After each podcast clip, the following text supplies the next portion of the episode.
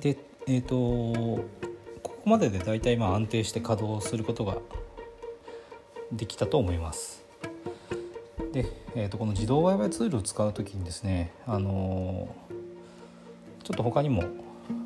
注意点があります。えっ、ー、とまあなんかロジックがだんだんだんだんこう分かってくるんですよね。どんな時にエントリーして、えー、どんな決済をするのか。でやっぱりあの自動売買ツールも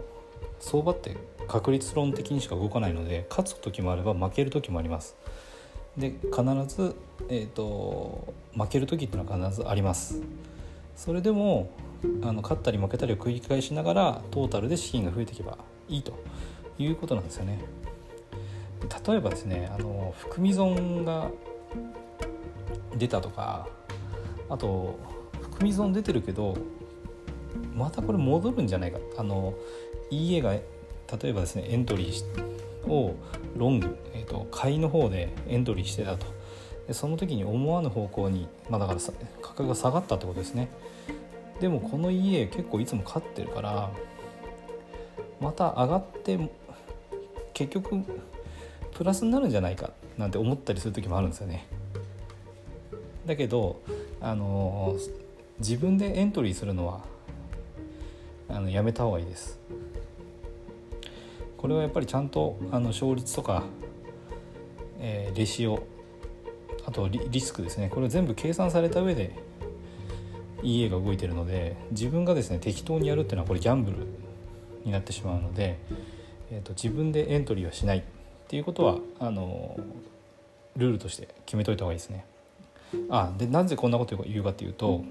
EA を稼働してても自分で一応エントリーはできちゃうんですよ。自分の MT4 で稼働してるだけなんでチャンスが来たらエントリーしてくれますけど自分でもですねエントリーすることはできます。できるんだけどあのしない方がいいですよっていうことですね。それからですねあと EA を稼働しているとまあ、利益が出てくるですね。で利益が出てくると結構欲が出てくるんですよね。欲望が出てきます。自分のエゴがムクムクっとこう出てきます。でその時に何を思うかっていうとあこれ利益が出てるし勝つんだったらロットを上げたらもっと利益が大きく儲かるんじゃない？って思っちゃうんですよね。でここであのロットを上げるってことはやっちゃいけないですね。やっぱり相場っていうのは確率論的に動くので負ける時もいつか必ず来ます。その時にロットを大きくしてしまうと資金資金率ですねえーと、例えば負けた時には2%資金が減るような設定されたとしたら、えーと、ロットを上げ上げてしまう例えば10倍にロットしてしまロットを上げてしまったら1回負けただけで資金が20%減ってしまうんですよね。80%まで減ってしまうでその80まで減ったものをまた100にも持っていくってものすごく大変なことなんですよ。時間がかかるんですね。だからそれは結局あの長い目で見たらトータルで損をすることになるので勝ってて調子がいい時にですねロット上げるってことはやめた方がいいですね。ちゃんと推奨の範囲内。推奨より低くするのはいいです。あの資金が大きく解けることはないのでより安定的にゆっくりだけどお金を増やしていこうと思えばロットを下げるって行為はいいんですけど上げるっていうのは絶対やっちゃいけないですね。これは本当に破綻するとか大きく資金を失ってしまってまた増やすのにまた時間を要するっていう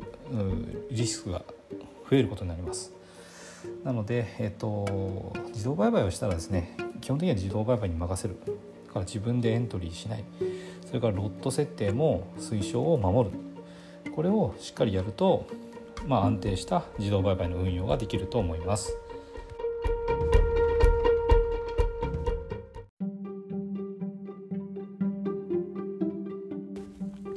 今回も最後まで聞いていただいてどうもありがとうございます。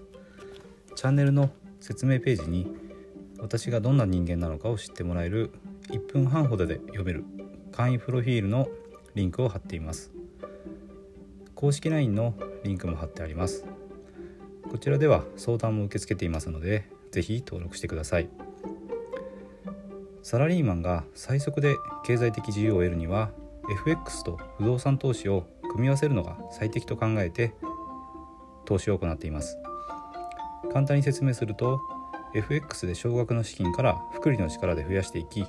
ある程度の資金ができたらその資金を使って不動産を良い条件で購入していくという作戦です。私が実際の経験から得た不動産投資と FX に関する役立つ情報を配信していきます。この配信がいいなと思ったら是非いいねやフォローをお願いします。ではまた次の放送でお会いしましょう。